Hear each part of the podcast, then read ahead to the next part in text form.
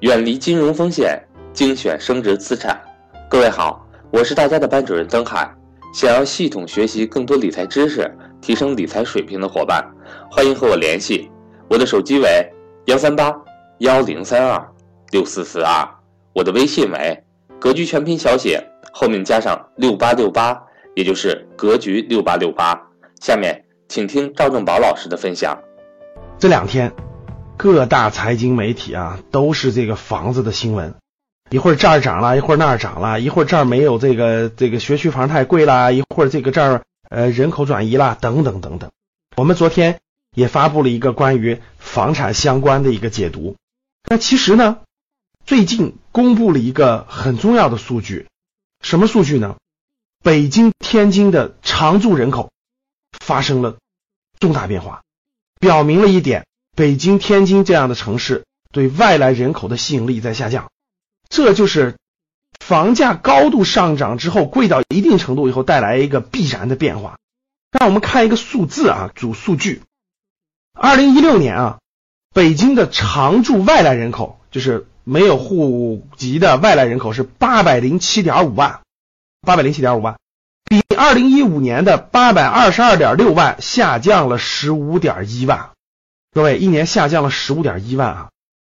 那只是北京是这样吗？不是，上海，上海二零一五年、二零一六一六年连续两年啊，外来人口分别下降了十四点七七万和一点四五万。上海一五年下降了十四万多，一六年又下降了一万多。北京、上海两个大城市人口都出现了负增长。谈负增长呢，还谈不上，为什么呢？因为常住人口是在两千一百七十多万，上下浮动个两三万，这很正常。但是外来人口明显下降了。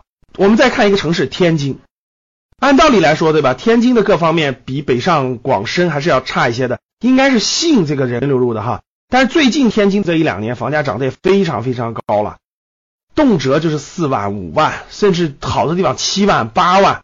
所以大家看，二零一六年天津的常住人口是一千五百六十二万，哎，二零一五年天津的这个外来人口增加是多少呢？二零一五年天津还能增加很多人的，能增加二十四万多人的，但是二零一六年只增加了七万多人，大家发现了，增量也在下降，增量也在下降。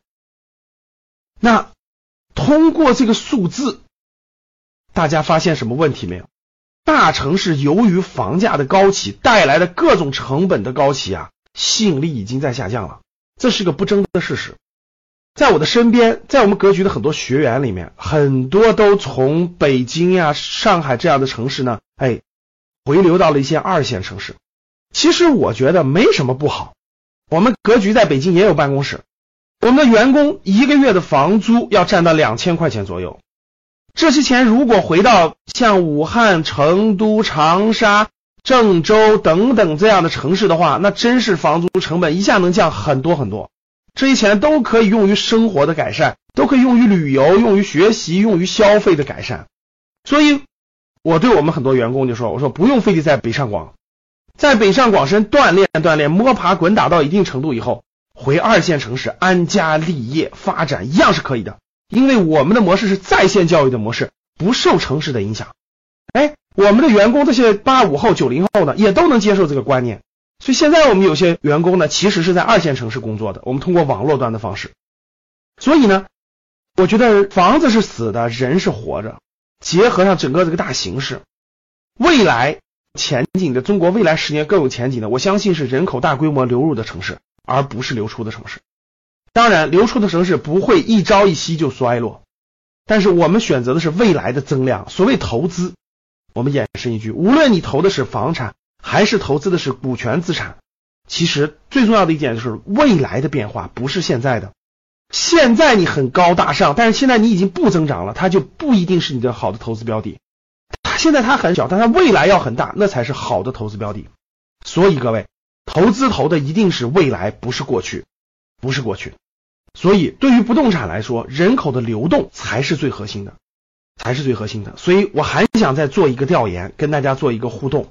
你如果现在是在北上深这样的大型一线城市，房价高的离谱的这样的城市，你在未来五年会选择什么样的方式？A，你在未来五年会坚守特大型城市，房价高没关系，我努力提高我的收入，努力提高我的赚钱，我努力在特大型城市、一线特大型城市定居。B，我在未来三到五年学到本事以后，长了经验以后，我将回到更有发展潜力的二线城市去安家落户，在那些城市创业发展。C。老师，我本来就不在一线城市，我也不在二线城市，我在三四线城市生活的很好。早晨九点多上班，下午五点多下班，下班以后我可以健身，可以跑步，可以逛商场，可以看电影，我过得比你们幸福多了，指数多了，我一点都不羡慕你们。这是 C。其实说实话，我有个朋友是在桂林的啊，跟我聊完了他的生活以后，我特别羡慕。我觉得这一线城市欲望无穷啊，我觉得人家的幸福感很强。A、B、C，你是谁呢？我们做个互动和交流。好的，还是那句话，各位，欢迎大家跟我互动，订阅这个栏目或者是点喜欢，然后呢跟我一起回答这些问题互动。第三呢就是欢迎大家把这个节目分享到朋友圈。好的，谢谢大家。